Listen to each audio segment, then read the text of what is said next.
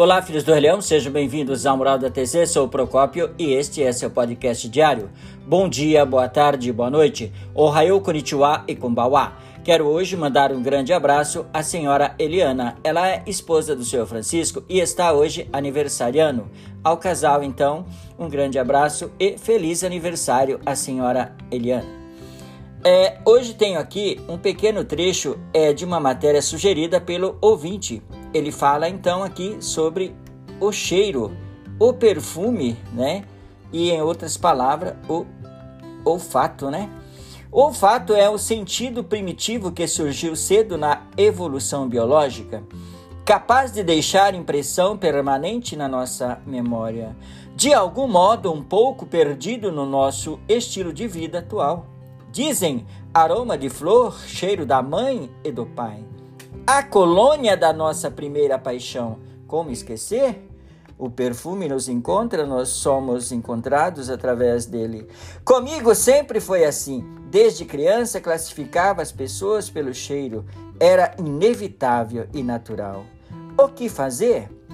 de gosto e desgosto, cheguei nos pequenos frascos, maravilhas engarrafadas, tesouro desde a antiguidade presente dos reis, não nos separamos mais. Haja sofrimento quando algum é descontinuado. Então, use perfume sim, cheiroso e cheirosas. Mudando então de assunto, queridos ouvintes, vamos aqui falar um pequeno trecho do BS de 2307 em 23 de janeiro. Pequeno trecho então fala: O dia de hoje nunca mais voltará. Por isso precisamos vencer energicamente cada dia com o espírito do Rei Leão. Passado é passado. Por isso, não importa o que tenha sido até agora, vivam do presente para o futuro abrindo caminhos de avanço e de progresso.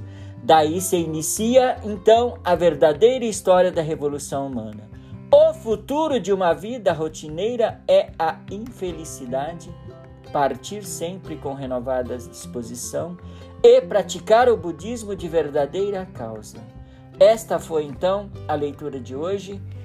Para você ver esta e outras matérias na íntegra, você deve então acessar o Spotify, clicar no Filhos do Rei Leão, ou você pode então ver esses episódios, ouvir esses episódios é, nos demais é, agregadores de podcast de sua preferência, é claro. Muitíssimo obrigado pela atenção. Gostei show? Arigatou gozaimashita e tenha um excelente, um excelente dia.